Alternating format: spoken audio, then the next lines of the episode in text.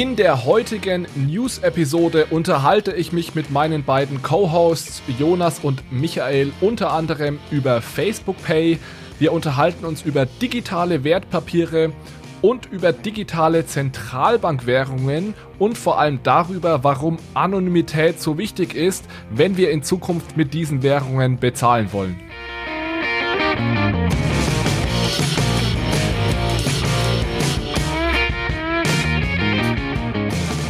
Hallo zusammen und herzlich willkommen zu einer neuen Episode von Bitcoin, Fiat und Rock'n'Roll. Hier geht es um digitale Währungen, um unser aktuelles Geldsystem und um die großen Fragen rund um das Thema Geld. Heute mal wieder mit einer News-Episode und da bin ich wie immer in kompetenter Begleitung durch äh, Jonas Groß. Hallo Jonas. Hi Alex. Und Michael Blaschke. Hallo Michael. Willkommen zusammen. Wir haben einige neue Zuhörer in letzter Zeit gewonnen. Eventuell möchtet ihr noch mal ganz kurz ein, zwei Sätze äh, zu euch sagen und euch kurz vorstellen. Jonas, möchtest du vielleicht anfangen? Sehr gerne. Also ich bin äh, Jonas, ich arbeite als Projektmanager am Frankfurt School Blockchain Center, beschäftige mich somit mit meiner ja, täglichen Arbeit sehr intensiv mit äh, Blockchain-Technologie und digitalen Währungen und ähm, promoviere darüber hinaus zum Thema digitale Zentralbankwährungen ähm, aus der volkswirtschaftlichen Makroperspektive und freue mich hier regelmäßig im Rahmen der News-Episoden dabei zu sein. Herzlich willkommen zusammen. Mein Name ist Michael. Ich bin Berater im Bereich Technologiestrategie bei Accenture und bin zu diesem Podcast zugestoßen während meiner Promotionszeit in St. Gallen, wo ich den Alex kennengelernt habe und ja durch meine Affinität zu Fintech und Technologie im Allgemeinen Interesse am Thema digitale Währungen entwickelt habe. Danke euch beiden und um an das anzuschließen, was Michael gerade gesagt hat. Wir haben uns während der Promotion kennengelernt. Ich bin da auch noch dabei. Die Promotion liegt in den letzten Zügen und ich habe seit diesem Monat, seit August, gleichzeitig noch angefangen bei der Deutschen Bank zu arbeiten und die meisten haben das eventuell mitbekommen, aber ich möchte das hier trotzdem nochmal für alle transparent machen. Ich bin seit August bei der Deutschen Bank im Bereich digitale Währungen unterwegs, unterstütze die Bank da. Es hat einige Wellen in den Medien geschlagen, unter anderem im Handelsblatt. Es war interessanterweise so, dass weder das Handelsblatt noch irgendein anderes Medium mich da im Vorhinein kontaktiert haben. Deswegen waren da auch einige Ungenauigkeiten in den Artikeln, die ich auch heute einfach nochmal klarstellen wollte. Es hat sich nämlich teilweise so angehört, als hätte mich die Deutsche Bank da eingestellt, weil ich mich so gut mit Bitcoin auskenne. Ich weiß gar nicht mehr, wie der die Headline im Handelsblatt war irgendwie so Deutsche Bank sichert sich Bitcoin-Experten oder so ähnlich. Also es geht nicht um das Thema Bitcoin unbedingt bei meiner Arbeit bei der ba Deutschen Bank, sondern ganz allgemein um das Thema digitale Währungen. Das deckt mehr oder weniger auch die Themengebiete ab, die wir hier im Podcast immer besprechen. Das heißt, es digitale Zentralbankwährungen, Stablecoins sowie Libra, den programmierbaren Euro und so weiter. Also dazu gehören natürlich auch Kryptowährungen. Aber ich bin also in der Unternehmensbank der Deutschen Bank. Das heißt, mein Hauptaugenmerk liegt tatsächlich auf Lösungen für Unternehmenskunden der Bank und nicht unbedingt für Privatkunden. Da gibt es natürlich Überschneidungen, aber eben auch, auch Unterschiede. Ja, äh, ich habe mir dann mal Gedanken gemacht, wie sich das Ganze wohl auf den Podcast hier auswirken wird. Und das ist auch der Grund, warum ich das Ganze heute hier erwähne der Podcast soll natürlich weiterhin hier eine neutrale Informationsquelle zum Thema digitale Währungen sein. Und sobald ich das Gefühl habe, dass das nicht mehr möglich ist, dann würde ich das Ganze auch beenden. Ich bin dann jetzt die letzten knapp 50 Episoden nochmal durchgegangen und bin tatsächlich zu dem Ergebnis gekommen, dass eigentlich keine einzige Episode anders gelaufen wäre, wenn ich jetzt schon seit Jahren bei der Deutschen Bank arbeiten würde. Deswegen bin ich also ganz guter Dinge, dass sich das mein Engagement bei der Deutschen Bank aktuell, wenn dann überhaupt positiv auf den Podcast hier auswirken wird. Ich habe jetzt natürlich noch einen besseren Einblick oder bekomme einen besseren Einblick, wo wem der Schuh drückt, in welche Richtung sich der Space aktuell äh, bewegt. Ich treffe viele interessante Menschen, die dann hier potenzielle Interviewpartner natürlich sind. Und deswegen bin ich generell äh, ja positiv gestimmt, dass das hier genauso weitergehen kann wie auch in der Vergangenheit. Ja, und sollte es dann tatsächlich mal zu einer Nachricht äh, kommen, in der die Deutsche Bank irgendwie involviert ist und zu der ich dann einfach nichts sagen kann, dann habe ich ja immer noch zwei äh, kompetente Co-Hosts, die das dann sicherlich gerne übernehmen und mich da auch äh, dahingehend äh, challengen werden. Da bin ich mir sicher. Gut, ähm, genug der Vorrede. Michael, ich schlage mal vor, wir steigen direkt ein und besprechen am Anfang die Kurznachrichten. Absolut, äh, da bin ich gerne dabei, denn Facebook hat neue Fintech-Pläne. Facebook hat, um genau zu sein, eine neue Abteilung namens Facebook Financial gegründet und diese neue Einheit soll sich um sämtliche Zahlungsdienstleistungen und Funktionen des Konzerns kümmern. Auch eben um den hauseigenen Bezahldienst Facebook Pay.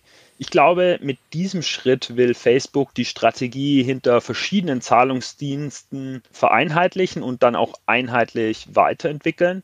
Ich glaube, die Idee ist, dass Nutzer via Instagram, Facebook Messenger sowie WhatsApp einkaufen können und somit dann auch mehr Zeit innerhalb des Facebook-Ökosystems verbringen, was uns ja dann zum Kerngeschäft von Facebook bringt, nämlich Werbeeinnahmen über Facebook anzukurbeln. Also wenn mehr Nutzer länger im Facebook-Ökosystem sind, wird auch die Attraktivität als Werbedienstleister von Facebook höher. Und interessanterweise übernimmt genau die Leitung dieser neuen Abteilung Facebook Financial David Marcus, also der Mitgründer des Kryptowährungsprojekts Libra, was wiederum in Genf ansässig ist. Und dieser verantwortet jetzt nicht nur die neue Facebook Financial Abteilung, sondern auch ähm, die Facebook-Abteilung Novi Financial, die an einem Wallet für die Kryptowährung Libra arbeitet. Was glaubt ihr denn? Geht dieser Wunsch auf, dass man durch diese Vereinheitlichung in einer Abteilung wirklich äh, mehr Nutzer zu Facebook bringt?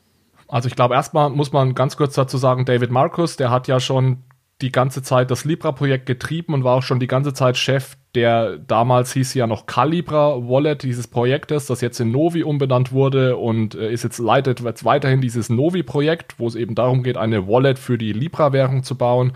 Und gleichzeitig ist er jetzt eben Chef dieser ja, neuen, neuen äh, Zahlungsabteilung bei, bei Facebook geworden. Ich glaube, es ergibt absolut Sinn, das alles unter ein Dach zu bringen. Die Frage, die mich jetzt generell interessiert, ist ja, wieso fährt Facebook da zweigleisig? Also was, sind, was ist eure Meinung dazu, dass Facebook da jetzt gleichzeitig an Libra arbeitet und aber auch an Facebook Pay, was ja beides Lösungen wären, um auf der Facebook-Plattform oder im Facebook-Ökosystem Zahlungen zu tätigen und, und Dinge zu kaufen? Ja, ich denke, ein Grund wäre, dass es eben eine ähm, Kluft gibt, sozusagen Nutzer am Anfang zu Libra zu locken ähm, und die, die das, also Nutzer, die Libra nicht sofort nutzen wollen, ähm, können dann konventionellere Zahlungsmittel verwenden. Ich glaube auch, dass es hier wirklich stark auf den, ähm, auf den Use Case ähm, angeht. Wenn es jetzt wirklich um ähm, ja, sch schnelle Zahlungen, vielleicht auch im, im Rahmen von ähm, ja, von, von Transaktionen innerhalb desselben Landes geht, dass da wirklich Facebook Pay dann auch genutzt werden kann. Wenn es allerdings um grenzüberschreitende Zahlungen geht, mit einem möglichst wertstabilen ähm, Asset, einer wertstabilen Means of Payment, dann wäre meiner Meinung nach hier Libra auf jeden Fall auch ähm, attraktiver, weil das natürlich, wie wir es auch schon ein paar Mal thematisiert haben, im Rahmen des Podcasts durch verschiedene Währungen dann auch gedeckt sein ähm, wird.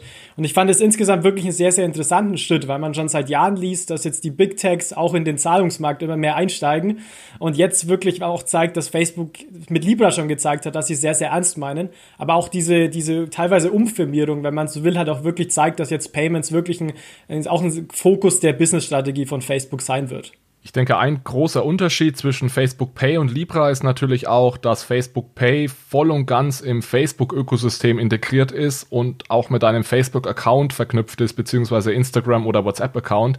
Das heißt, genau das, was Facebook ja im Libra Universum nicht, nicht erreichen kann, beziehungsweise ja ganz deutlich gemacht hat, dass sie das auch gar nicht wollen, dass sie Zahlungen mit Nutzerdaten verknüpfen. Genau das machen sie natürlich in dem Facebook Pay Fall. Also wenn ich Facebook Pay benutze, dann melde ich mich da vorher mit meinem, sei es WhatsApp oder Instagram oder Facebook-Account an und mache da diese Zahlung und Facebook sieht natürlich jede einzelne Zahlung, die ich da tätige und kann das mit meinen Social-Media-Daten verknüpfen, was im Libra Fall nicht funktioniert. Und das ist natürlich für Facebook auch extrem interessant, äh, diese, diese Daten zusammenzuführen. Für uns als Nutzer natürlich ein Stück weit gefährlich. Deswegen würde ich sagen, Facebook Pay eher mit Vorsicht genießen. Da muss man sich bewusst sein, dass da natürlich sehr, sehr viele Informationen an diesen Konzern Facebook wandern, was bei Libra dann als Alternative nicht der Fall wäre. Genau, dann würde ich vorschlagen, äh, ziehen wir eine News weiter. Nämlich liegt inzwischen ein Gesetzentwurf vor für virtuelle Wertpapiere. Also, die großen News sind, das Gesetz über sogenannte elektronische Wertpapiere soll kommen. Interessant ist, dass nach zahlreichen Verschiebungen sich das Bundesfinanz- und Justizministerium auf einen jetzt gemeinsamen Referentenentwurf geeinigt haben. Ja, Referentenentwurf ist hier so ein technokratisches Schlüsselwort äh, für äh, ein Arbeitsdokument auf einem hohen Reifegrad. Und ähm, dieses wurde jetzt vorgelegt und bis zum 14. September haben jetzt die Verbände der Finanz- und Digitalwirtschaft Zeit, dazu Stellung zu nehmen. Also das äh, zieht jetzt einen weiteren Iterationszyklus. Und eigentlich wollte die Große Koalition schon 2019 so ein Gesetz für sogenannte Blockchain-Anleihen verabschieden. Dieses soll eben die Ausgabe von Bonds auf Basis dezentraler Datenbanken, also zum Beispiel in der Blockchain regeln und bisher geltende Urkundenerfordernisse überflüssig machen, was ja genau die Motivation oder ein Use Case von Blockchain ist. Ja, und im März äh, 2019 hatte ein gemeinsames Eckpunktepapier der Ministerien mögliche Wege aufgezeigt. Und damals haben aus diesem Grund äh, Beobachter wie die Bitcoin-Community Deutschland dann quasi auf dem Weg in den Kryptohimmel gesehen. Aber dann äh, wurde dieses Gesetz oder die Gesetzesvorlage wirklich so in der Ministerialbürokratie zermahlen. Und umso interessanter ist es jetzt, äh, dass es hier jetzt Fortschritte gibt. Ja, glaubt ihr, dass dieser Gesetzentwurf wirklich gesetzt werden wird und dass das die Kryptoszene weiterbringen wird? Also ich war auf jeden Fall auch eine der Personen, die den Entwurf wirklich sehnsüchtig erwartet hat. Es war jetzt wirklich, wie du auch gesagt hast, äh, kein, kein Geheimnis, dass daran ähm, gearbeitet wird. Es gibt ja auch teilweise schon ähm, Länder wie zum Beispiel Liechtenstein, in denen es genau so eine Gesetzgebung schon, ähm, schon gibt. Wobei man auch sagen muss, dass Deutschland hier wirklich auch mitführend wäre, sollte der Entwurf, ähm, sollte der Entwurf kommen. So wie ich die, die Stellungnahmen der Politiker auch dazu verstanden habe, ist es wirklich sehr ernst zu nehmen. Und ich persönlich würde auch glauben, dass äh, so ein Gesetzesentwurf vielleicht nicht in genau der Form, das haben wir zum Beispiel bei der Crypto Custody Lizenz gesehen, dass da noch äh, Änderungen vorgenommen wurden, aber dass schon eine Art, ähm, eine ähnliche, ein ähnlicher Gesetzesentwurf dann auch zeitnah implementiert wird. Und für mich ist es vor allem dahingehend äh, wichtig, weil diese digitalen, äh, digitalen Wertpapiere, aktuell ist es ja auf, ähm, auf Bonds beschränkt und umfasst noch keine Aktien, ist aber wirklich ein sehr, sehr großer Use Case für die Blockchain-Technologie.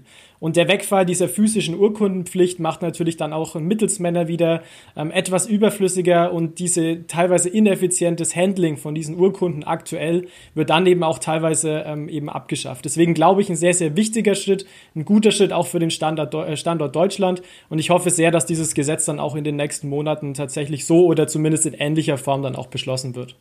Ich denke also auch, dass das ein ganz wichtiger Schritt war und ich finde es immer interessant zu beobachten, dass wir hier immer verschiedene Bereiche, die da zusammenkommen, die sich neben, nebeneinander entwickeln, weil wir haben hierbei, wenn es um so ein Wertpapier geht und wenn es darum geht, dieses Wertpapier auf der Blockchain oder auf einer DLT zu repräsentieren, gibt es immer diese juristische Dimension, die wir klären müssen und es gibt die technische Dimension, die wir klären müssen. Und bei den Wertpapieren war es jetzt tatsächlich so, dass die technische Dimension eigentlich schon relativ lange geklärt ist. Also wir können Wertpapiere schon länger token tokenisieren, das wurde auch schon gemacht.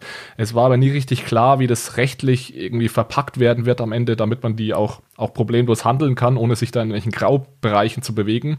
Und ich glaube, da hat jetzt dieses, äh, dieser Referentenentwurf wirklich große Implikationen, damit das im Endeffekt äh, in trockenen Tüchern ist.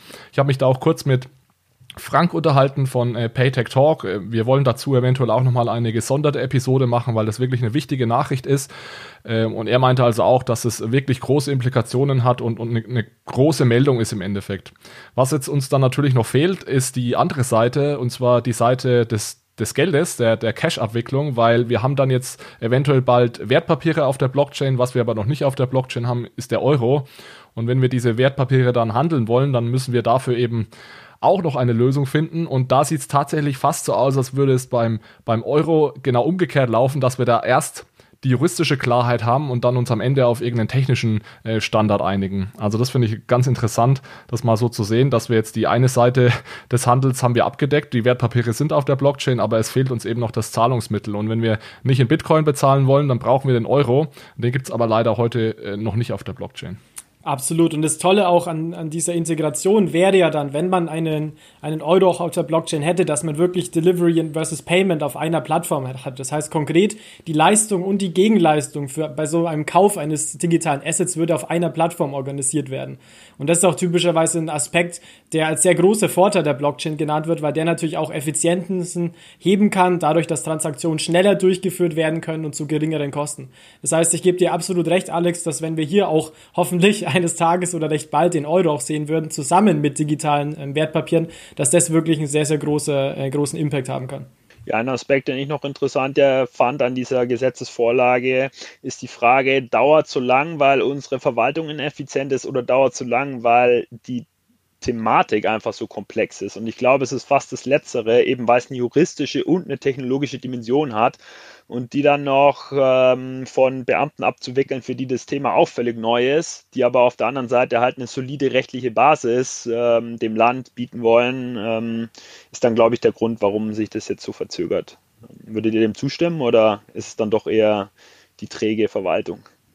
Ja, ich denke, dass, äh, dass da einige Aspekte zusammenkommen. Jetzt denke ich auch, hat natürlich äh, die Covid-19-Pandemie vermutlich dazu beigetragen, dass erstmal einiges so ein bisschen in äh, ein paar Monate verschoben wurde. Ähm, Vielleicht sind die Apparate nicht die schnellsten, also da würde ich sagen, wahrscheinlich äh, auch nicht ganz falsch. Allerdings hast du hier natürlich recht, dass die, ähm, dass die Technologie und auch die Blockchain an sich ähm, nicht wirklich leicht zu verstehen ist. Und ähm, das, es gibt hier einige Juristen, die äh, auch äh, vorher Software-Developer waren, die sich das sehr gut auskennen. Aber ich gebe dir hier recht, Michael, dass es wirklich häufig für, für Juristen oder allein für die, für die breite Öffentlichkeit auch nicht so einfach ist, die Technologie oder auch die Implikationen aus der Technologie dann wirklich auch ähm, ja, in kurzer Zeit zu verstehen.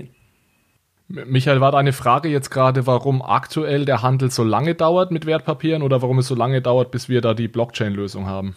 Weder noch, warum es so lange dauert, bis der Gesetzesentwurf vorliegt. Ah, okay, alles klar. Weil ich finde die Frage nämlich auch interessant, warum dauert es heute so lange, diese Wertpapiere zu, zu handeln und wieso äh, wird es so sehr viel effizienter, wenn wir das dann auf der, auf der Blockchain machen? Das hat der Jonas gerade schon so ein bisschen angesprochen. Wir würden da nämlich einfach Intermediäre dann rausnehmen und aktuell ist eben alles Account-basiert. Das heißt, wir haben an verschiedenen Institutionen, liegen da einfach unsere, unsere Kassenbücher und wenn wir Handel betreiben, dann muss da immer die, dieser Prozess gemacht werden, der allgemein Reconciliation genannt wird. Das heißt, diese Bücher müssen alle abgeglichen werden und dazwischen steht stehen dann auch Intermediäre wie Clearstream, ja, so zu Frankfurter, zur deutschen Börse gehören, die dann diese Verwahrung der Wertpapiere übernehmen und dann hat man einfach verschiedene Prozesse, die dann dazu führen, dass das alles einfach sehr lange dauert und recht ineffizient ist und das könnten wir eben dann, was Jonas gerade Delivery versus Payment genannt hat, das könnten wir einfach sehr viel, sehr viel effizienter äh, gestalten. Jetzt habe ich zwar nicht deine Frage beantwortet, aber ich hoffe, das war trotzdem interessant. Auf jeden Fall. Okay.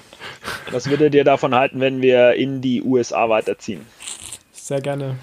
Perfekt. Dann tue ich das mal, denn aus den USA gibt es spannende Neuigkeiten. US-Banken dürfen Crypto Custody anbieten. Es ist nämlich so, dass im Juli bereits die US-amerikanische Aufsichtsbehörde OCC, ich erkläre das Akronym gleich, also die OCC hat in einem offenen Brief bekannt gegeben, dass es USA-weit zugelassenen Banken erlaubt ist, Verwahrungsdienste für Kryptowährungen anzubieten. So, jetzt habe ich euch versprochen, noch zu erklären, wer die OCC ist. Es ist äh, das Office of Controller of the Currency. Um euch ein bisschen Kontext zu geben, ist es so, dass das regulatorische Umfeld in den USA bezüglich solcher Custody-Lösungen oder das bezüglich Handel und Dienstleistungen mit digitalen Werten ganz generell nicht einheitlich geregelt ist. Also die Rechtslage ist einfach unklar und US-Banken wollten daraufhin einfach genauere Informationen bei diesem Office, dem OCC, einholen, wie es jetzt mit den Regeln rund um das Verwahren von Kryptowährungen aussieht.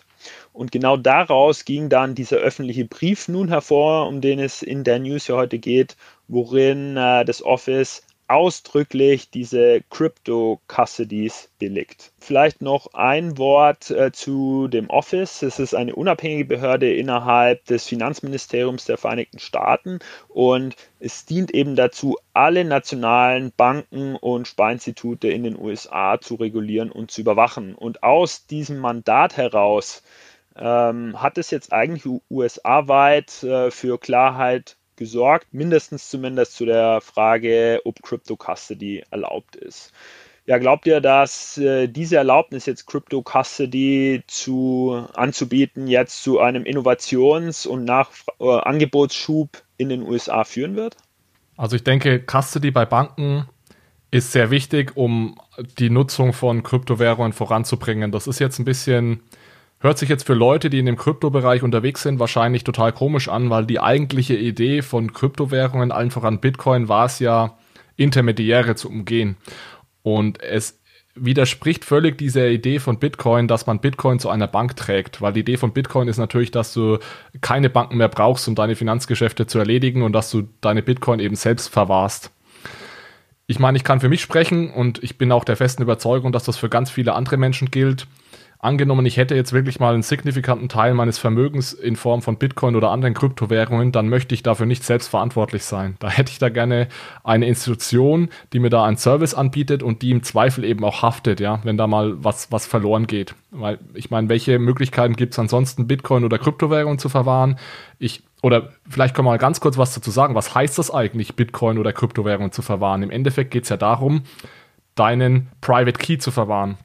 Also es geht im Endeffekt darum, deinen Schlüssel, dein Passwort, das du benutzt, um auf deine Kryptowährung Zugriff zu bekommen, irgendwie sicher zu verwahren. Und man kann sich jetzt vorstellen, ich kann dieses Passwort auf einen Blatt Papier schreiben und das irgendwo verstecken. Ja, das heißt Cold Storage. Ähm, ich kann das auf einen USB-Stick laden und den USB-Stick irgendwie ähm, ähm, aufbewahren. Oder ich kann das eben tatsächlich auf meinem Laptop haben, in einer Wallet und so weiter. Es gibt da verschiedene Möglichkeiten. Äh, aber generell würde, fühle ich mich wohler dabei, das eben Banken anzubieten äh, oder Banken zu übergeben und sagen, bewacht ihr meine, meine Schlüssel und wenn ich sie, wenn ich sie benötige, dann komme ich auf euch zu. Und da ich davon ausgehe, dass es sehr vielen anderen Menschen auch so geht, glaube ich, dass das sehr, eine sehr, sehr gute Nachricht generell für die Nutzung von, von Kryptowährungen ist, äh, wenn, wenn so ein Service von Banken angeboten wird. Ja, noch zwei Kommentare von mir dazu. Also zum einen ist es halt tatsächlich so, und es betont die OCC auch, dass die Banken nicht die digitalen Werte an sich aufbewahren, auch nicht aufbewahren dürfen, wäre das überhaupt möglich, sondern lediglich die Keys, äh, mit denen diese dann äh, mit denen die, die Werte ähm, auf der Blockchain dann transferiert werden können. Das war die erste. Und die zweite ist noch, ähm, du hast die verschiedenen ähm, Custody-Arten genannt. Ähm, das OCC empfiehlt hier eben oder meint, am besten wären die sogenannten Cold Wallets, da diese eben nicht mit dem Internet verbunden sind, was dann ähm, die Keys eher vor Hackerangriffen schützt weil Hacker ja dann wirklich auf eine Internetverbindung angewiesen sind. Vielleicht noch zu Alex Kommentar. Ich stimme da auch zu, dass es ein guter Schritt ist, einfach um Krypto auch wieder den Mainstream ein bisschen näher zu bringen, weil es typischerweise ja wirklich ein Problem ist. Wenn man sich nicht auskennt, dann muss man jetzt auch noch aufpassen, äh, wie man, wo man den Schlüssel niederschreibt und was ist in 20 Jahren, äh, wie schaut der dann aus? Also es gibt da wirklich, äh, wirklich Risiken und deswegen gebe ich dir da, Alex, auch recht, dass es gut ist, da eine Partei zu haben, die da im Endeffekt drauf aufpasst, wie es ja beim Bankengeld heutzutage auch ist. Ich meine, man vertraut ihnen das Geld an und die Banken sind am Endeffekt ähm, damit verantwortlich verantwortlich. Ich glaube, dass es ein guter Schritt eben für die äh, Adaption auch von Krypto ist. Ähm, allerdings muss man es vielleicht auch ein bisschen relativieren. Wir sehen ja auch schon in Deutschland, hier war Deutschland mal Vorreiter, dass seit Anfang des Jahres es hier auch schon eine Crypto-Custody-Lizenz gibt. Das heißt, dass Banken auch in Deutschland ähm, schon diese Custody-Services anbieten dürfen. Allerdings muss man fairerweise auch sagen, dass die Nachfrage hier relativ gering ist. Also ich habe mich da vor ein paar Wochen mal mit einem Anwalt dazu unterhalten und ich glaube, die offiziellen, offiziellen Zahlen der BaFin, es ist also auf jeden Fall unter 100. Ich glaube, man ist eher zwischen 20 und 50 ähm, ja, Unternehmen, die sich für eine solche Lizenz ähm, beworben haben. Das heißt, ich glaube, es ist eher ein Prozess, der jetzt über Zeit passieren würde und nicht über Nacht, dass jetzt morgen jede Bank das auf einmal haben will, sondern es werden in Banken typischerweise jetzt so erste äh, Expertisen aufgebaut in dem Bereich. Da ist das ein wichtiger Schritt, aber ich glaube jetzt nicht, dass wir ab morgen sehen würde, dass jede Bank das anbietet und äh, auch jede jeder Endkunde zur Bank rennt und äh, dort die Kryptos zu verwahren. Ja, was meint ihr? Haben wir die News-Landschaft äh, ausgiebig abgedeckt oder gibt es noch News? Ja, ich denke, wir können dann tatsächlich in unseren Deep Dive gehen und da haben wir uns heute das Thema digitale Zentralbankwährungen ausgesucht. Da gab es nämlich einige interessante Neuigkeiten und auch äh, Veröffentlichungen und Dinge, über die wir reden möchten. Es gab da eine interessante Studie der Bank für internationalen Zahlungsausgleich, die einen ganz guten Überblick darüber gibt, äh, welche Projekte denn da in der CBDC-Landschaft, also in der Landschaft digitale Zentralbankwährungen ablaufen. Wir haben kurz Neuigkeiten zum digitalen Yuan, also der digitalen Zentralbankwährung der chinesischen Zentralbank. In dem Zusammenhang sprechen wir dann jetzt gleich auch mal über das Thema Anonymität im Zusammenhang mit digitalen Zentralbankwährungen. Und am Ende haben wir dann noch ein ganz spezielles Projekt, äh, das uns Jonas vorstellt. Und da geht es dann um den sogenannten LB-Coin. Das ist eigentlich keine digitale Zentralbankwährung, aber äh, etwas sehr ähnliches. Und da sagt uns Jonas dann gleich noch was dazu. Äh, soweit nur ein kurzer Ausblick für das, was euch jetzt noch erwartet. Äh, steigen wir mal ein mit dem Papier der Bank für internationalen Zahlungsausgleich. Das ist ja so die Zentralbank der Zentralbanken. Und die veröffentlichen also in regelmäßigen Abständen sehr interessante Studien zum Thema digitale Zentralbankwährungen. Und eine der sehr neuen Studien, die ist wirklich diese Woche erst erschienen, geht eben nochmal ins Detail zum Thema, welche Projekte gibt es denn aktuell äh, rund um CBDC weltweit, wer arbeitet da woran, welche Technik wird benutzt oder welche Technologie wird benutzt äh, und so weiter. Ich will da gar nicht so sehr ins Detail gehen zu diesem Paper, sondern würde einfach mal mit euch, Jonas und Michael, so die für mich interessantesten Findings dieses Papiers besprechen. Und das erste Finding, das ich interessant fand, da gibt es eine schöne äh, Weltkarte in dem Papier und da ist, ist also farblich gekennzeichnet, welche Länder arbeiten an einer Retail CBDC und welche arbeiten an einer Wholesale CBDC. Und da war es wirklich so, dass fast also der absolute Großteil arbeitet an einer Retail CBDC. Nochmal ganz kurz, Retail CBDC bedeutet, es ist eine digitale Zentralbankwährung, zu der also alle Zugriff haben, auch die Endnutzer wie du und ich, es haben Firmen darauf Zugriff und so weiter. Wholesale CBDC ist ein reines Interbankenkonstrukt, wo also nur Banken untereinander diese äh, Währung handeln. Ähm, ja, vielleicht mal an dich die Frage, Jonas, weil ich weiß, dass du da auch so einen ganz guten Überblick hast. Ähm, hat dich das auch überrascht, dass es wirklich so deutlich in Richtung Retail CBDC geht? Ich muss sagen, groß überrascht hat es mich äh, eigentlich nicht, weil die Bits auch in ihrem Papier Anfang des Jahres schon klar auch gezeigt hat, dass äh, die Retail CBDC gerade so the way to go ist. Das heißt, inzwischen sind noch mehr Zentralbanken darauf äh, aufgesprungen, allein auch in dieser Woche in Brasilien angekündigt, sich das Thema genau anzuschauen. Das heißt, es werden auf jeden Fall wieder mehr. Ähm, werden noch mehr, deswegen nicht ganz überraschend, aber doch interessant, dass sich der Trend noch, ähm, noch stärker verstärkt. Was ich wirklich interessant fand insgesamt war das Thema, ähm, ja, auf welcher Technologie implementieren wir das Ganze. Mhm. Das heißt, es wird ja typischerweise diskutiert, auch ähm, bei mir selbst in meiner Forschung, muss jetzt eine CBDC auf Blockchain-Basis sein oder nicht? Kann sie sein? Hat es Vorteile, hat es Nachteile? Und hier fand ich sehr interessant zu sehen, dass ähm, sich doch eher die meisten Projekte auch wirklich auf DLT zu beziehen zu scheinen. Auch, ähm, wenn man fairerweise erwähnen muss, dass einige Projekte sich natürlich noch nicht entschieden haben, ob sie überhaupt jemals live gehen, beziehungsweise auch, wenn, dann welche Technologie sie verwenden werden. Ja, ich glaube, dass es die, diese letzte Anmerkung war ganz wichtig, weil wenn man sich das Schaubild mal ansieht, dann ist es so, dass ungefähr, ich schätze jetzt mal sechs äh, Projekte sich dafür entschieden haben, auf DLT-Basis zu gehen, aber wir haben über 20 Projekte, die sich eben noch nicht entschieden haben. Also es ist zwar mehr Projekte, die sagen, wir gehen auf Blockchain anstatt auf konventionelle Datenbanken, aber der allergrößte Teil hat sich eben äh, noch nicht entschieden. Aber Jonas, ich gebe dir recht, mich hat das auch überrascht. Äh, ich habe für mich ehrlich gesagt noch keine abschließende ähm, ich habe mir noch keine abschließende Meinung gebildet, ob man jetzt wirklich Blockchain braucht für, für CBDC. Es hängt wahrscheinlich auch am Ende ein bisschen so vom Use Case ab, den man da äh, im Kopf hat. Aber ja, mich hat's mich hat's gewundert, dass es doch so viele gibt, die sich schon wirklich fest für Blockchain entschieden haben und dass die auch in der, in der Mehrzahl sind, zumindest wenn man sie mit denjenigen vergleicht, die sich für konventionelle Technologien entscheiden. Absolut. Und hier ist auch ganz interessant, dass da teilweise auch zentral oder teilweise Länder dabei sind, zum Beispiel die wie die Marshall Islands gar keine Zentralbank haben, beziehungsweise die auch nicht die Ressourcen haben. Das heißt, in solchen Ländern ist natürlich auch ein ganz anderer Use Case, hier Blockchain zu verwenden, weil da braucht man einfach was Dezentrales, weil einfach zentralisiert die Ressourcen nicht da sind.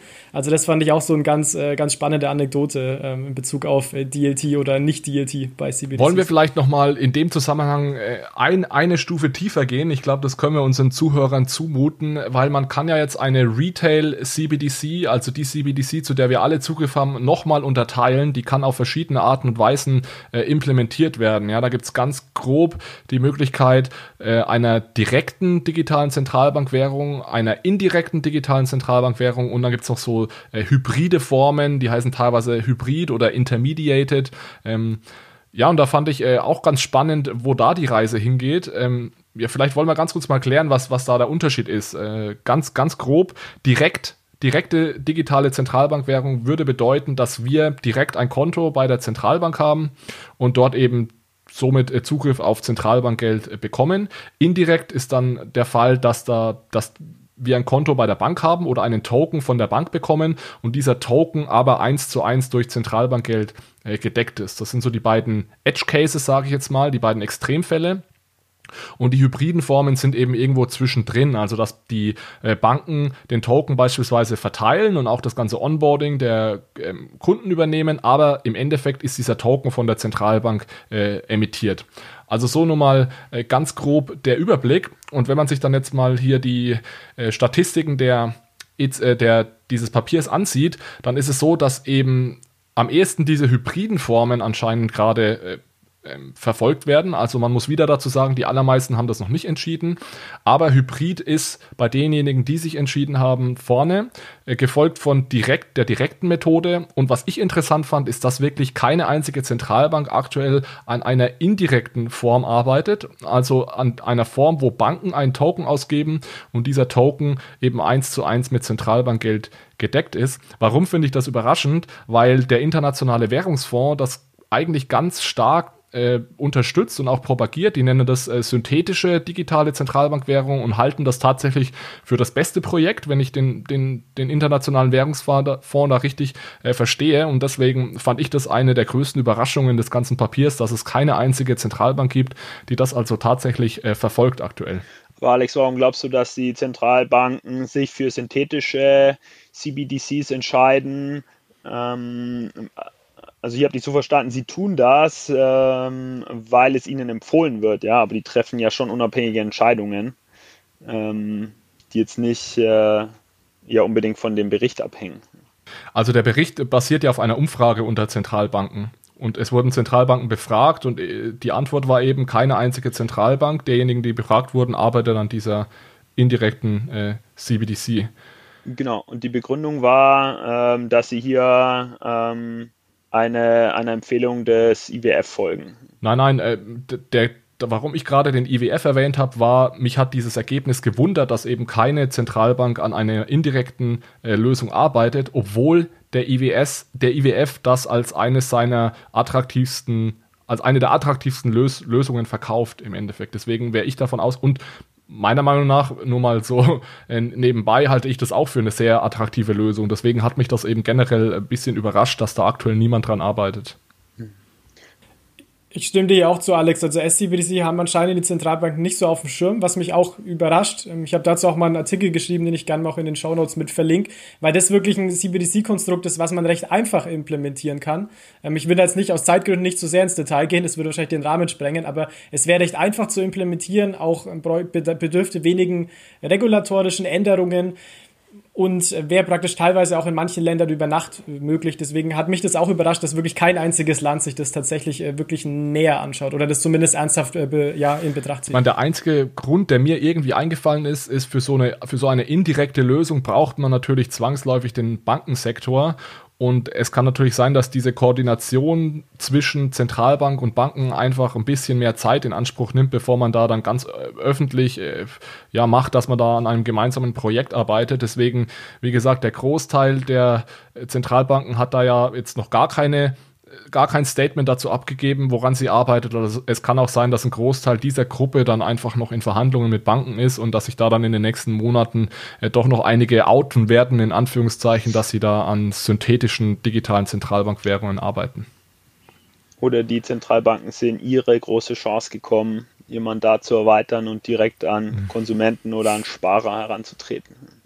Ja, das glaube ich, das glaube ich ehrlich gesagt nicht, weil Zentralbanken, also deswegen wundert es mich auch, dass es doch knapp, ich glaube, vier bis fünf äh, Zentralbanken gibt, die diese direkte Variante, die du gerade beschrieben hast, umsetzen. Und direkt Kunden betreuen wollen. Das ist zumindest jetzt bei den größeren Nationen eigentlich für Zentralbanken nicht umsetzbar. Also die EZB kann jetzt keine äh, hunderte Millionen an Konten verwalten. Da fehlt absolut die, die Manpower. Und deswegen werden die Zentralbanken da in irgendeiner Form den Bankensektor benötigen, um das alles zu, zu handeln.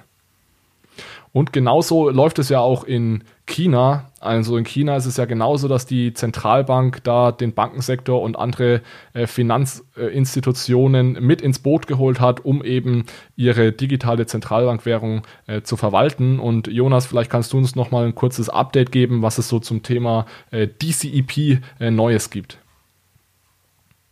Sehr gerne. Also einen kleinen Rückblick zu Beginn. Im April diesen Jahres hat die chinesische Zentralbank angekündigt, dass ähm, das, das sogenannte DCEP, also das CBDC-Projekt, in China jetzt innerhalb von Banken getestet wird, teilweise auch für äh, Teile des, der Gehalts, des Gehalts äh, als Auszahlung im öffentlichen Dienst, auch von internationalen Unternehmen wie zum Beispiel Starbucks oder McDonalds, wo man teilweise ähm, ähm, ja, in sozialen Netzwerken Bilder gesehen hat und Videos, wie man praktisch an der Kasse mit dem DCEP zahlen konnte. Ist jetzt schon ein paar Monate her. Inzwischen wurde das Testnetzwerk erweitert. Also das waren so die wichtigsten News der letzten Wochen, dass inzwischen 20 Unternehmen an den Tests des DCEPs äh, teilnehmen. Inzwischen sind es, oder zuletzt sind auch sehr wichtige chinesische Unternehmen dazugekommen. Also zum Beispiel Chinas größte Einzelhandel- und Lieferplattform mit knapp 450 Millionen Kunden. Dann auch ein sehr großes Automobilunternehmen mit 550 Millionen Kunden, noch eine Streaming-Plattform mit fast 200 Millionen Kunden. Das heißt, man sieht, allein diese drei Unternehmen bringen eine potenzielle Kundenbasis von über, über eine Milliarde ja, Kundenpersonen mit. Das zeigt doch wirklich die Wucht, die hinter diesem, diesem Projekt steht. Und diese Ausweisung der Test Testphase zeigt doch einfach, dass es wirklich die chinesische Zentralbank mit dem Projekt sehr ernst meint und auch hier ähm, sehr viele verschiedene Stakeholder und Unternehmen bei den Tests integrieren möchte, damit man praktisch wirklich eine sehr gute Lösung, Lösung für, für ähm, alle Seiten, wenn man so will, ähm, oder die, die Händler auch dann ähm, durchführen kann. Vielleicht noch ein Punkt, ähm, Hörer mag sich vielleicht fragen, naja, warum ist das für uns relevant? Ähm, interessiert mich vielleicht nicht. Also es kann für uns und auch für die EZB schon sehr relevant sein, weil Alex hat es vorhin schon genannt, es gibt bislang noch keine CBDC oder keine Retail CBDC, die live ist. Das heißt, man muss einfach auch die Quellen, die man aktuell hat und die Prototypen, die es auf der Welt gibt, einfach nutzen, um die sich anzuschauen, um möglicherweise auch daraus zu lernen, im Positiven wie auch im, im Negativen. Und darüber hinaus könnte, wir haben es auch schon mal in einer anderen News-Episode ähm, thematisiert, DCP wirklich dazu führen, dass auch die geopolitische Position ähm, sich ändert und auch die, die ähm, ja, wenn man so will, die, die Weltreservewährung sich potenziell zumindest ändern könnte. Ist vielleicht ein bisschen weit hergeholt, aber der US-Dollar ist aktuell ja die am häufigsten genutzte Reservewährung. Wenn man jetzt als China, in China als erstes Land eine digitale Währung hätte, die auch für Ausländer ähm, ja, zugänglich gemacht werden könnte, könnte das auf jeden Fall dazu führen, dass auch im Ausland ähm, eben der Yuan viel mehr genutzt wird. Und das könnte sich dann im Endeffekt auch auf die geopolitische Balance, wenn man so will, im Bereich des Geldes ähm, auswirken. Also für mich auch eine sehr wichtige Implikation, die zumindest möglicherweise, wir wissen aktuell noch nicht genug über dieses Projekt, aber ähm, in den nächsten Jahren vonstatten gehen ähm, könnte. Allerdings hier auch ein ganz wichtiger Punkt ist, es ist nicht alles toll an diesem Projekt. Das haben wir auch schon etwas ähm, thematisiert. In China vertritt teilweise etwas andere Werte als ähm, wir vielleicht in Deutschland oder in der Eurozone, vor allem auch was das Thema Datenschutz angeht. Das heißt, ähm, so wie es aktuell ausschaut, werden die Zahlungen dann, die in dieser digitalen Währung durchgeführt werden, ähm, ja nicht anonym sein, sondern für die Zentralbank einsehbar sein und das hat eben auch ähm, bringt, äh, bringt einige ähm, Konsequenzen dann ähm, mit sich. Aber ich denke, hier, Alex, kannst du am besten was dazu Ja, sagen. genau, das ist ein Thema, mit dem ich mich tatsächlich schon länger beschäftige und das mir auch äh, am Herzen liegt und ich habe hier auch eine ja eine dieser Evergreen-Episoden, beziehungsweise eine ganze Reihe an Evergreen-Episoden gemacht hier auf, auf dem Podcast. Da geht es um das Thema Bargeld und digitales Bargeld und genau das ist aktuell einer der am häufigsten genannten Use Cases für digitale Zentralbankwährungen, inklusive der Version ähm, in China, dass es also darum geht, ein Substitut oder zumindest ein Komplement zum physischen Bargeld zu schaffen, eben im digitalen Raum. Es geht also darum, Bargeld irgendwie im digitalen Raum abzubilden und dazu gehört es dann natürlich auch, dass man die Eigenschaften von Bargeld möglichst gut im digitalen Raum abbildet. Und dazu gehört meiner Meinung nach eben auch das Recht, anonym Zahlungen tätigen zu können, zumindest bis zu einer gewissen Grenze. In Deutschland ist es aktuell so, dass man bis 10.000 Euro anonym äh, Barzahlungen äh, tätigen kann.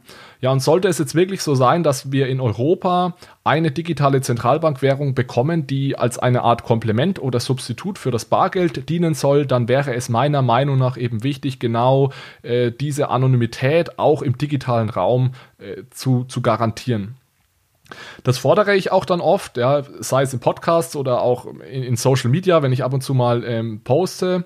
Ich werde dann oft aus der Ecke der Bitcoiner dafür kritisiert, dass ich so etwas wie eine CBDC unterstütze und so etwas wie eine anonyme CBDC kann es überhaupt nicht geben, wird mir dann immer äh, gesagt, weil sobald da der Staat dahinter steht äh, und das Ganze auf einer, De auf einer, auf einer zentralen ähm, Datenbankstruktur oder zumindest nicht auf einer komplett dezentralen Blockchain laufen würde, äh, dann kann es da keine wirkliche äh, Anonymität geben.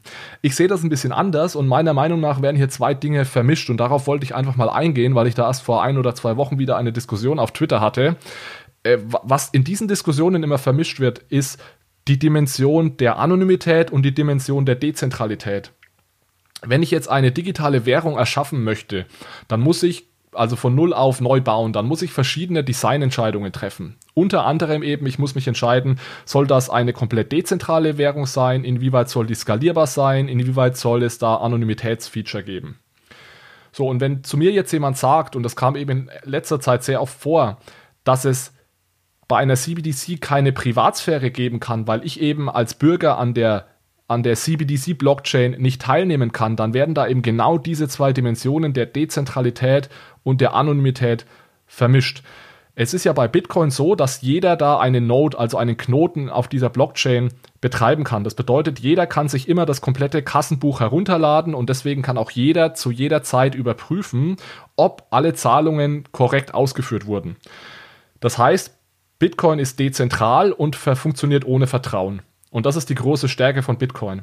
Das wäre bei einer digitalen Zentralbankwährung tatsächlich nicht möglich. Also ich, es hätte nicht jeder Bürger Zugriff auf diese Datenbank und könnte sich das Kassenbuch herunterladen. Das heißt, es stimmt, digitale Zentralbankwährungen sind nicht dezentral und ich muss tatsächlich der Zentralbank vertrauen, dass sie die Zahlungen ordnungsgemäß ausführt.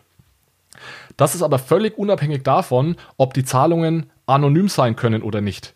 Bei Bitcoin ist es beispielsweise so, dass diese Dimension der Anonymität sehr schlecht umgesetzt wurde. Wenn man mal, äh, wenn man mal sagen, Anonymität ist gut, Bitcoin ist nicht anonym, ja, Bitcoin ist pseudonym und es gab bei Bitcoin schon ganz viele Fälle, dass also illegale Machenschaften aufgedeckt wurden, weil man eben Zahlungen auf der Bitcoin-Blockchain nachverfolgen konnte.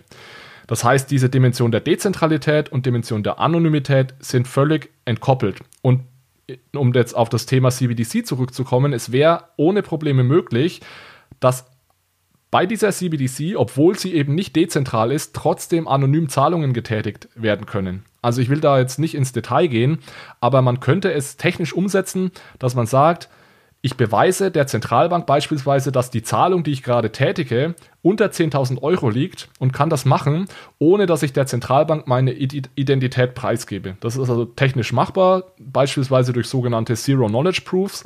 Und so wäre es mir also möglich, unter 10.000 Euro anonym Zahlungen zu tätigen, meine Identität nicht preiszugeben und ich muss aber trotzdem nochmal der Zentralbank vertrauen, dass sie diese Zahlung dann auch ausführt. Aber wenn wir mal ehrlich sind, das ist eigentlich nicht das Problem. Also ich vertraue der Zentralbank und die Zentralbank hat keinen Anreiz, äh, meine Zahlung nicht auszuführen.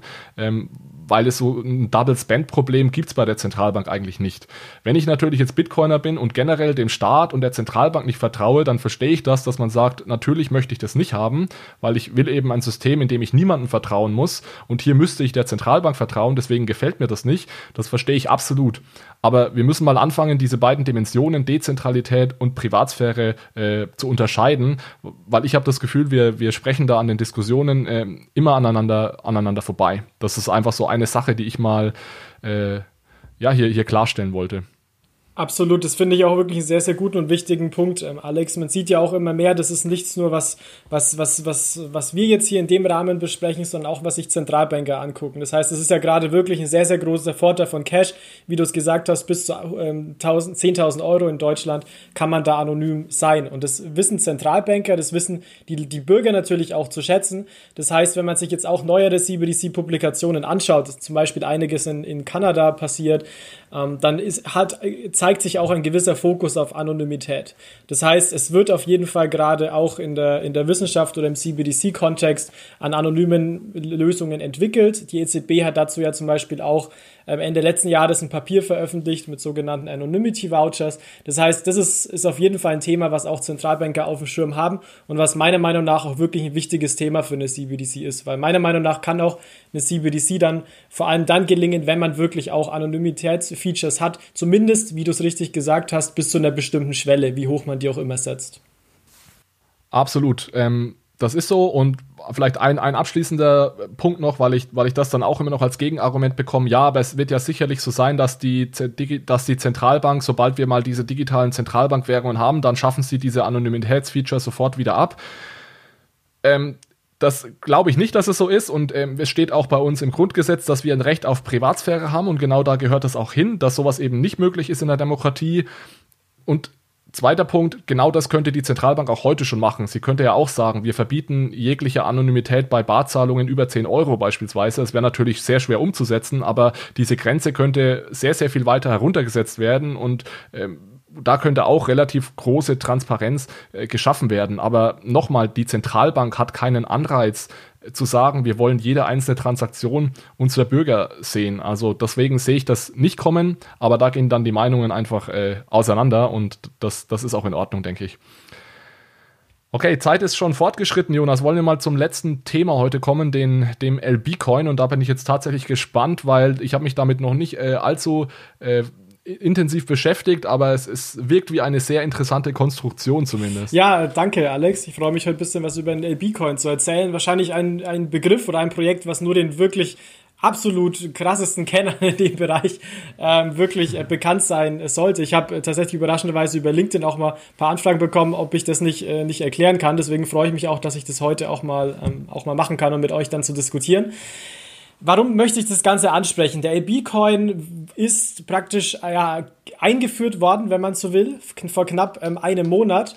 Und hier ist wirklich wichtig, es haben viele Medien äh, tituliert von wegen, äh, Litauen hat die, also ein Projekt aus Litauen, dass Litauen jetzt die erste CBDC eingeführt hat. Das war auch ein Grund für mich, warum ich das heute mit hier aufnehmen wollte, weil das einfach nicht stimmt. Alex hat es vorhin schon äh, ein bisschen gespoilert. Es ist keine CBDC in diesem Sinne. Es wird nicht für, für allgemeine Zahlungen äh, eingesetzt. Es ist auch nicht in Milliardenhöhe. Es ist eigentlich die erste digitale Sammlermünze, ein sogenannter Collector Coin, basiert auch auf einer Blockchain. Das heißt, im Gegensatz zu physischen Münzen, die typischerweise ja auch von Zentralbanken äh, emittiert werden, ist es hier erstmalig eine digitale ähm, Sammlermünze. Wie kann man sich das Ganze vorstellen? Es gibt insgesamt 24.000 äh, digitale ähm, Tokens, die die 20 Unterzeichner des litauischen Unabhängigkeitsgesetzes von 1918 repräsentieren. Das heißt, jeder dieser 20 Unterzeichner hat äh, einen gleichen Anteil an diesen 24.000 digitalen Tokens. Diese 20, unter, 20 ähm, Unterzeichner sind in sechs Kategorien unterteilt, nach Berufen, zum Beispiel ähm, ehemaliger Politiker, ehemaliger Akademiker, Priester etc.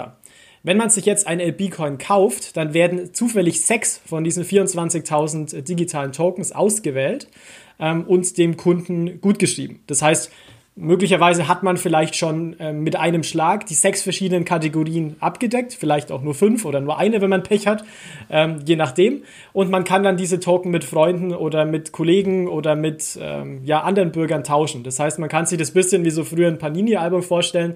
Ähm, es ist immer das Ziel, von allen sechs Kategorien einen Token am Ende zu haben. Das heißt, wenn mir jetzt noch ein, eine Kategorie fehlt, zum Beispiel Akademiker, dann logge ich mich online ein und versuche einen Akademiker herzutauschen in, als digitalen Token, damit ich am Ende aus jeder dieser Kategorien einen Token besitze.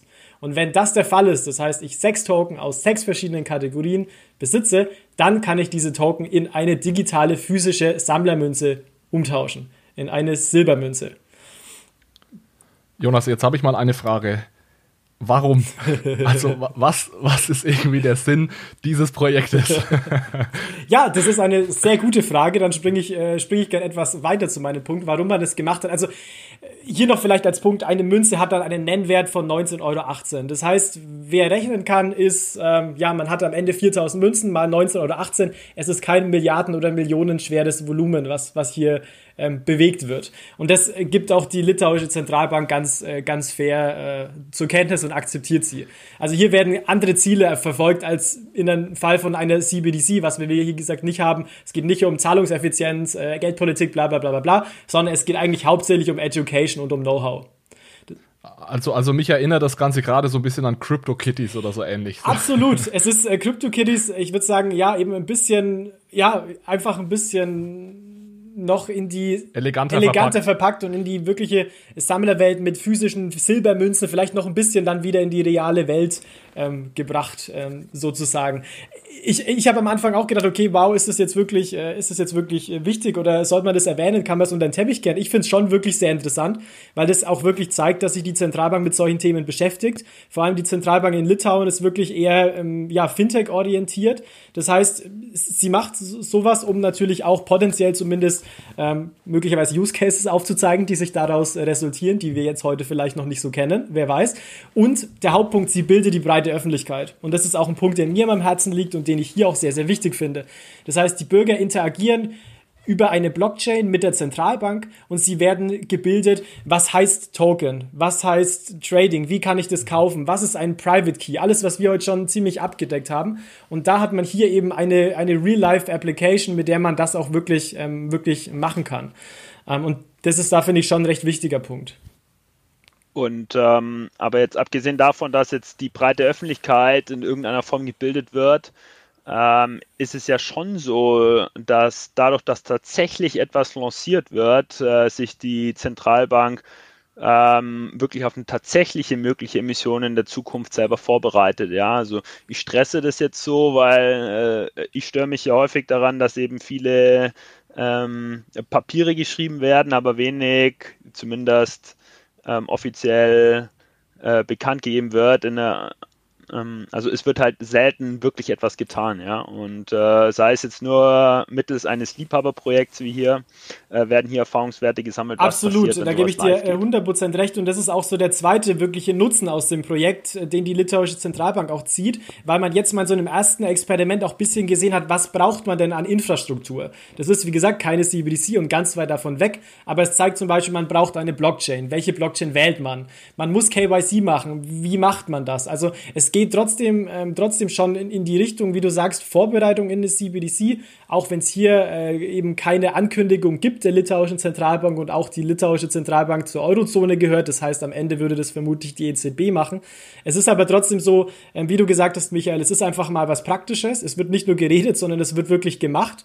Und deswegen, ähm, trotz des geringen Volumens, ähm, halte ich das schon für ein wirklich interessantes Projekt und finde auch, dass sich da teilweise schon Zentralbanken auch inspirieren lassen äh, könnten von einem solchen Projekt. Vielleicht als letzten Punkt hierzu noch.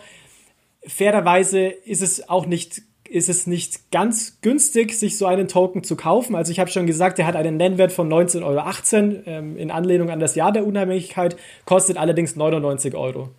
Also das heißt, ähm, ja, es werden hier etwas Systemkosten am Ende noch ein bisschen auch mit umgewälzt. Ähm, aber es ist typisch ja bei, bei, bei so Sammlerobjekten so. Die, die Menge ist auf 4000 begrenzt. Das heißt, es hat einen gewissen Sammlerwert. Es ist einfach knapp. Und deswegen liegt der Preis etwas höher. Ob jetzt ein äh, ja, viermal höherer Preis dann wirklich gerechtfertigt ist, müssen andere beurteilen. Aber für mich nichtsdestotrotz ein sehr interessantes ähm, Projekt. Ja gut, CryptoKitties waren ja auch richtig teuer. Von daher, die gut, gute Dinge sind Absolut. einfach teuer, ja. Wer weiß, vielleicht haben wir es hier mit einer ganz neuen Assetklasse zu tun, die in zehn Jahren äh, eine zigfache Wertsteigerung Wer weiß, möglich ist es. Nein, also ich möchte meine etwas sarkastischen Kommentare gerne wieder zurücknehmen, weil ich sehe diese, diesen Aspekt, dass man da gewisserweise Education betreibt, den sehe ich auf jeden Fall, auf jeden Fall. Und das kann, kann durchaus einen Mehrwert haben. Die Frage ist, wie viel man, wie, welchen Teil der Bevölkerung damit man dann letztendlich erreicht, wenn man dafür 19,18 Euro äh, Token 99 Euro bezahlen muss. Aber, aber trotzdem, ich habe ja auch gesehen, es hat doch einige mediale Aufmerksamkeit bekommen und das ist ja schon mal äh, eine gute Nachricht. Ja, wir sind jetzt wirklich schon fortgeschritten der Zeit. Lass uns ganz kurz über die Fundstücke noch drüber gehen. Ich fange mal an und halte mich da sehr kurz. Ich habe auf der Seite der EZB eine coole Statistik gefunden, eine, ähm, ja, wirklich eine Grafik, in der man äh, sich selbst zusammenstellen kann und nachverfolgen kann, wie viel Münzen und Scheine denn aktuell im Umlauf sind. Also alle Scheine von äh, 10, 5 Euro bis äh, 500 Euro kann man sich da mal plotten lassen, äh, was ist da, äh, was ist ausstehend, was ist in, in was zirkuliert. Und da sieht man beispielsweise sehr schön, dass die 500, der 500 Euro Schein, der ja seit einigen Jahren äh, nicht mehr ausgegeben wird, dass da jetzt auch das, was sich im Umlauf befindet, stark zurückgeht. Und ich fand das ganz interessant, um das mal in Beziehung zu setzen, ähm, was da so äh, ausstehend ist an, an Scheinen und Münzen. Den Link packen wir natürlich in die Show Notes. Perfekt, dann mache ich gerne weiter. Mein Fundstück der Woche gehört auch zu dem Thema, was wir heute schon hatten, nämlich den DCEP. Äh, und zwar tauchen hier schon regelmäßig Bilder und Videos in sozialen Netzwerken auf, so auch ähm, eben in den letzten Wochen, wo wirklich konkret gezeigt wurde, ein Video, wie denn dieser Prototyp funktioniert. Das heißt, wenn ich dann bezahlen will, was muss ich machen, wie funktioniert es? Für mich war das wieder sehr beeindruckend zu sehen, wie, wie einfach das Ganze funktioniert und zeigt auch, wie weit die chinesische Zentralbank hier auch ist. Deswegen war das für mich was, was ich auf jeden Fall den äh, Zuhörern gerne mal äh, mitgeben würde. Packen natürlich den Link auch in die Show Notes. Danke, Jonas. Ich habe uns auch was mitgebracht, nämlich ein Paper oder ein wissenschaftlicher Fachartikel namens Fintech and Banking, What Do We Know? Ich bin auf diesen Artikel gestoßen aus meiner Beraterrolle raus. Also ich bin natürlich auf vielen Technologiestrategieprojekten hier in Zürich auch im Bankensektor unterwegs und da ist das quasi mein Einmaleins, also Fintech im Bereich Banking. Ähm, und ja, das Papier, das ich euch hier ans Herzen ans Herz lege, gibt einen Überblick über Fintech und seine Interaktion mit dem Bankenwesen. Und äh, unter Fintech äh, werden hier gezählt Innovationen in, im Bereich Zahlungssysteme, im Bereich Kreditmärkte, äh, bei Versicherern ähm, und auch Blockchain-gestützte Smart Contracts. Und ich empfehle es, weil es ja mir geholfen hat, quasi innerhalb weniger Stunden einen Top-Überblick über die Literatur äh, sei sie empirisch oder theoretisch in diesem Bereich zu ähm, bekommen. Wir verlinken euch auch diesen Artikel gerne in den Show Notes. Wunderbar, genau. Das Journal of Financial Intermediation. Ich sehe gerade, darin ist der Artikel erschienen. Das ist auch ein sehr gutes äh, wissenschaftliches Journal. Also da den Artikeln, die darin erscheinen, kann man dann auch vertrauen. Belassen wir es mal dabei. Äh, vielen Dank fürs Zuhören, wie immer. Wir machen es kurz zum Ende. Vielen Dank für euer Feedback, vielen Dank für eine gute Bewertung auf iTunes und dann hören wir uns wieder in 14 Tagen. Bis dahin, macht's gut. Ciao, ciao. Vielen Dank, Michael und Jonas, wie immer. Ciao, es war meine Ehre. Ciao zusammen, es hat Spaß gemacht. Schönen Abend.